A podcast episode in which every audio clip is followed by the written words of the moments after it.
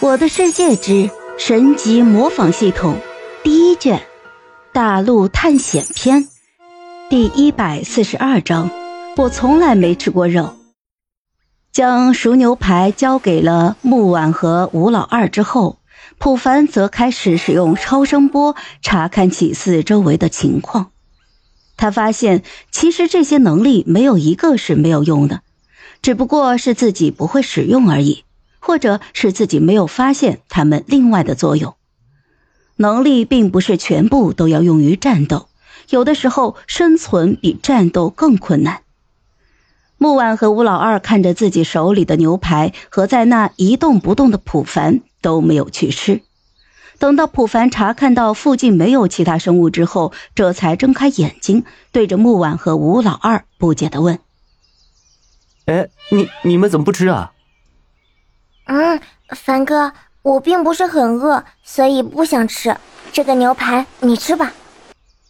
而吴老二对着牛排狂咽口水，因为这个牛排也实在太香了。从小到大只吃过甜菜根和土豆，他从来都没有吃过肉食，所以他很难抗拒肉类的香气。但是他很快就跟木婉一样，把手里的牛排推到了普凡的面前。师傅，我也不饿，你先吃吧。看着这两个人，普凡的内心一阵感动。好了，不要你推来我推去的了。现在我还不饿，而且我这里不还是有块羊排的吗？你们先吃，待会儿吃的多呢。毕竟这可是丛林啊，这里的猪啊、牛啊、羊啊、鸡啊是真的多。虽然自己一百米范围之内没有发现动物。但是自己可以稍微往前走一走，那么这些动物那指定是可以有的。木婉和吴老二看着普凡手里的羊排，随即也就放下了心来，直接狼吞虎咽的吃了起来。嗯嗯，哦，好吃，嗯，我从来就没有吃过这么好吃的东西。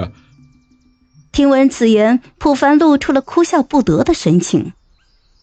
你在沙漠里面不是土豆就是甜菜根的，还能有啥吃的呀？说的也是，这肉我可是第一次吃。之前听渔夫说鱼肉也不错，原本以为一辈子也吃不上了，可是现在跟了师傅，我觉得这个鱼肉已经唾手可得了。看着吴老二高兴的样子，普凡不由得露出了一丝苦笑。这鱼肉可是自己最不喜欢的东西。毕竟这玩意儿，要么是下湖泊用武器将其打死，要么就是钓鱼。但是这鲑鱼必须要烤熟了才能吃，而且恢复的饱食度也不是很多，所以普凡在游戏里面一般很少去钓鱼。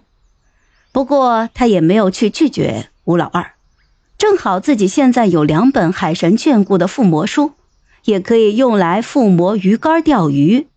万一还能钓到什么宝贝，这也说不准。等到木婉和吴老二吃完之后，普凡便继续朝着前方走去。现在出了沙漠，也不需要吴老二来带路了，自己有超声波提前勘探，比吴老二还要好一些。